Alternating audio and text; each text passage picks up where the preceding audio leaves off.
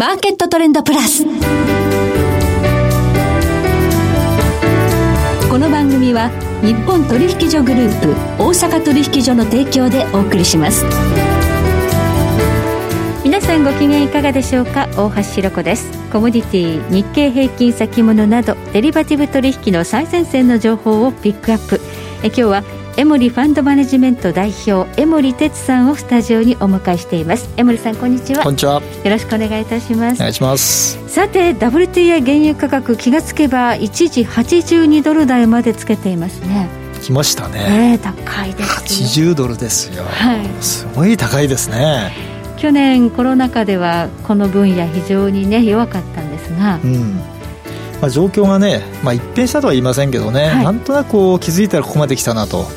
い。う印象はありますよね。はい、うん。まあ、あのワクチン相場で上がってきたというところまではねなんとなく皆さんも覚えていると思うんですが昨今ではもうそういうところから抜け出してまた違う材料がいろいろあるようですのでかなりですね今回、まあ、今の状況はですね複合的な材料で押し上げられているような感じがしますね。はいではこの複合的なエネルギー高今後どうなっていくのか今日は江森さんにじっくりと解説いただきたいと思います。今日もどうぞよろしくお願いいたします。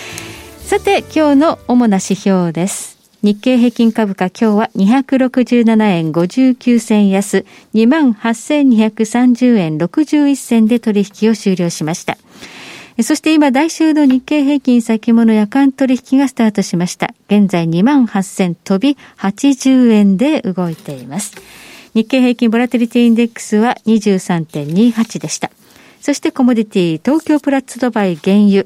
中心現月22年3月ものは日中取引の終値で460円高55,300円でした。CME 原油先物の記事化物11月ものは日中取引の終値で0.45ポイント高196.35ポイントでした。大阪金先物22年8月ものは日中取引の終値で50円高の6405円となりました。ではこの後、江森さんに詳しく伺っていきます。マーケットトレンドプラス。さて、ここで番組からのお知らせです。日本取引所グループ大阪取引所では、10月15日金曜日午後8時から、ウェブセミナー、変貌する国際情勢と株、原油の投資戦略セミナーを開催します。講師はエコノミスト、為替ストラテジストのエミン・ユルマズさん。ナビゲーターは私、大橋弘子が務めます。波乱の国際情勢や地政学リスクなども含めて、株と原油の動向や投資戦略、大阪取引所の新しい投資商品、CME 原油先物の活用法も学べる盛りだくさんのセミナーです。定員は300名、参加は無料です。詳しくは日本取引所グループのトップページからセミナーイベント情報をご覧ください。また、大阪取引所の北浜投資塾ウェブサイトでは過去のセミナーの動画もご覧いただけます。こちらもぜひチェックしてください。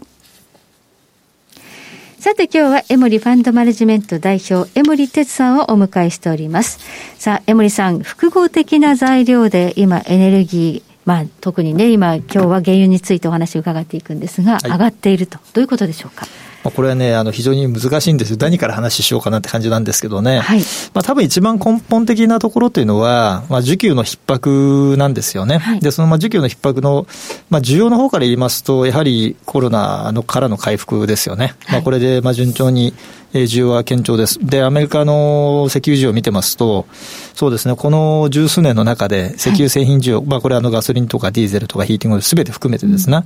えー、石油製品需要はですね、まあほぼえー、この数十、十数年の一番多いぐらいの、この時期にしてはですね、はい、数字まで来てるんですよ。はい、まあ、そこは、あの、そう考えるとアメリカは、やはり石油需要はかなり回復している。堅調であると。景気もいいっていうことですね。そういうことですよね。で、ね、これはまだ、そういう意味では、あの、飛行機が、まあ、国内間だけしか飛んでいない。はい、えー、国際間がまあそんなに飛んでいない。はい、で国内ですらそのそれほど戻っていないということですから、はい、それでそういう状況なんで、はい、まあ実態はかなり良くなってるはずなんですね。うん、需要面ですね。はい、で、今度供給面から考えますと、あの、4月、えー、10月の4日でしたかかね、あの、OPEC プラスが、はい、えー、減産、まあ今やってるね、協調減産の枠組みをどうするかと、はい、まあ日量40万バレルずつですね、まあ月月間こう減らしていこうと。いうところ、もう少しこのね、生産量増やしてほしいなとい。う声もですね、需要国から出てた、主要あの主要な生産国、あの消費国からも出てたと、はい、それが出てこないと、はい、あの増やしませんと。いうことで、ね、えって感じだったんですよね。バイデンさんもね、オペックに増産要請してたんですけど、まあね、はい、もう無視だと。無視ですね。うん、あの自分たちの、えー、政策を貫くと。いうことで、またそれで拍車がかかってしまったと。い。う面がまずこうありますよね。まあ、これはあのどちらかというと原油そのものの、えー、ファクターかなと。はい一方ですね、最近これはもう皆さんも耳にされたことあると思うんですが、天然ガス。はい、こちらがね、ええ、まあ、とてつもない値段の上昇になってまして、はい、えっ、と、ニューヨークの天然ガスの先物なんか見てもですね、うん、もう100、もう40%、50%っていうですね、はい、この今年1年間で上がってるわけですよ。うんはい、とんでもないですよね。天然ガスってあの数ドルで動いてる、いつもなんか2ドルとかね。もう2ドルとか3ドルってイメージなのはですね、はい、もう一時6ドルとかですね。3倍ですもんね。あつけてるわけですよ。はい、これはね、普通に我々の感覚からすると、はい、もうまあまあついていけないですよね。なんでこんなことになってるんですか？これね、これもまた複合的な要因があるようなんですけども、えー、まあ一つ、あの、きな臭い話としては、まあ主要なせあの天然ガスの生産供給国であるロシア。はいまあ、ここがそのヨーロッパとの関係、まあ、以前からですね、もうこれも何年もですね、やってる話ではあるんですが、その供給をめぐってですね、まあ、こう、いろいろこう、いざこざがあると。うん、で、まあ、ちゃんと供給してくれないとかですね、いや、価格が安いとか、まあ、いろいろこう、過去からあるわけですよね。まあ、特にドイツとロシアの関係がそうで、あの、天然ガスのその、供給のところではよく問題が起きてて、で、ヨーロッパの方が少しこう、まあ、買う量をですね、減らしてたんですよね。はい、まあ、そんなこともあって、まあ、一方で需要がもう今回復してきてると。はい、追いつかないわけですよ。はい、で、価格が上がってきてしまったと。で、逼迫してると。で、えー、ヨーロッパからすれば、あの、ロシアのせいだ。でもロシアからすれば、いや、あなたたち買う量が少なかったでしょうと。契約通りだよ、ね、ってことですね、ロシアは。そうなんですよ。はい、だそんなこともあってですね、少しそういったあの関係がいろいろこうごちゃごちゃしてる中で、はい、また値段もですね、そんなことを材料にしながらね、上がってきてる。で、やっぱり天然ガスが今度上がってきますと、あの、やっぱ高すぎるので、はい、まあこれは使えないと。はい、代わりのものを探そうと。原油だねということで、うん、まあ、本来天然ガスを原料としている、まあ、例えば暖房用の、えー、ものであったりですね、はい、まあ、その他、えー、それをげあの原油に切り替えようとい。う話になって、はいうん、原油の需要も今度増えてくると、はい、いうことで、原油価格が今度上がると、まあ、そういうですね、非常にこう複雑なね、関係で今、原油価格が上がってきているということですよね。この天然ガスの、まあ、価格の上昇に比べれば、まだ原油はそれほど上がってないみたいな感じですか、ね、まあ、感じではありますけどね、うん、ただね、あの1年間の動き、はい、まあこれもあの過去そうですね、十数年の動きから見ますと、年初からのその上昇率から言うとですね、はい、今年の年動きっていうのは、2007年と2009年と、まあほぼ同じなんですよ。はい、つまりあの、この本当に2000年代入った、まあ後半以降ですね、はい、一番上がってるパターンなんですよ。実は。強いパターン。一番強いパターンなんですよ。うん、それとほぼ同じ。はい、2007年と2009年の相場、まあ皆さんもしね、手元にチャートとかあるんであれば、うん、あの見ていただけるといいと思うんですけども、はい、その、ちょうどこの第三四半期に高値つけてるんですよね。で、この計算上でいくとですね、今年のまあ、スタートの価格から見て、はい、じゃあその2007年とか2009年ぐらいの価格の変動率でいけば、はい、今年のピークというのは大体1バレルあたり84ドルぐらい。あ、じゃあもうそこそこいいところ、うん、いいところまで来てる。で、逆に84ドルを大きく超える、例えば85ドルとか、はい、まして90ドルとかなりますと、うん、これは1年間の変動率の中では、この20年ぐらいで見れば、最も上がった年ということになるんですよ。はいそれぐらい実は今年の原相場というのは強いんですね。まあ、強いだけの、まあ、今お話ししたような、まあ、材料があって、上がってきてるとい。うことですね、はいはい、そうなる可能性ももちろんあるんです、ね、まあ、今の状況から言えば、うん、まあ、可能性は50、まあ、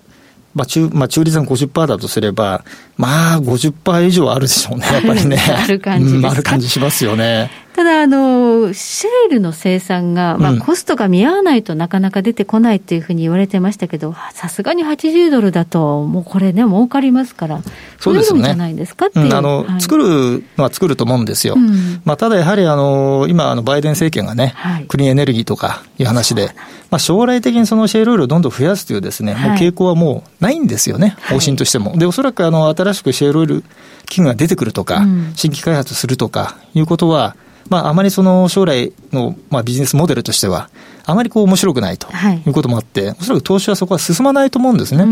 まあ、そうなると、まあ、これからのコロナから回復してきて、まあ、世界的に、まあ、アメリカも国内もそうですけれども、世界石油需要がこう増えてくる、まあ、そんな中で、供給が足りないと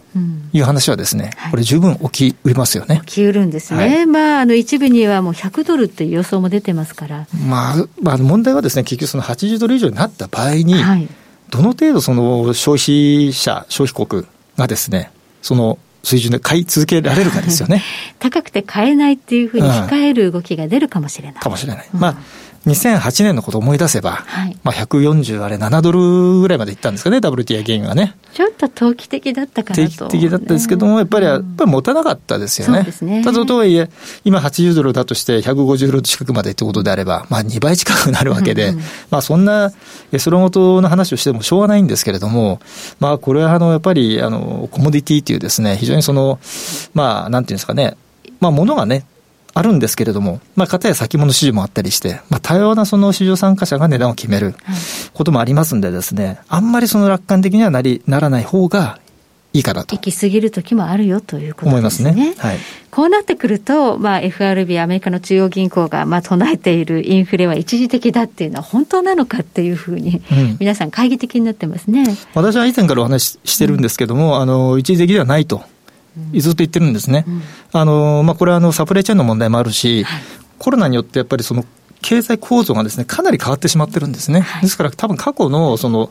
あの、延長線上で考えるのは、やめた方がいいと思います。はい、まあ、その上で原油も上がってきた、天然ガスも上がってきた、で、農産物も高い。いろんなことを考えると、なかなかこれインフレはですね、収まらないと思いますね。はい。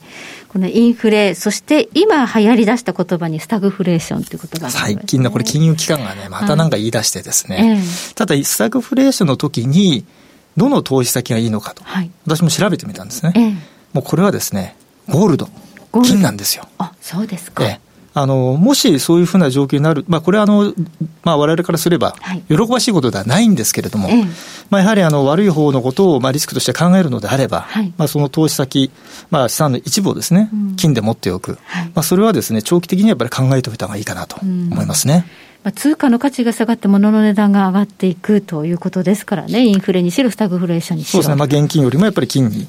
変えておくと。うんいうのは意味あると思いますね。今のところでも、あの、あんまり動きがないですね、ゴールド。ゴールドはね、今は、あの、短期的に、まあ、戻ったら売ると。うん、まあ、少しその、先物とか利用しながらですね、そういった形のトレーディングの方が今はいいと思います。で、深く押したときに長期用で買うとかいうふうな戦略でいった方がいいと思いますね、はい、そうですね。アメリカの金融政策の転換でちょっと金利が上がってますから、ね、そうなんですよね。はい。はい、ありがとうございます。え今日はエモリファンドマネジメント代表の江守哲さんをお迎えいたしましてお話を伺いました。江守さんどうもありがとうございました。ありがとうございました。えそして来週です。来週は経済産業研究所コンサルティングフェロー藤和彦さんをお迎えいたしまして原油市場を取り巻く環境についてお届けします。それでは全国の皆さんごきげんよう。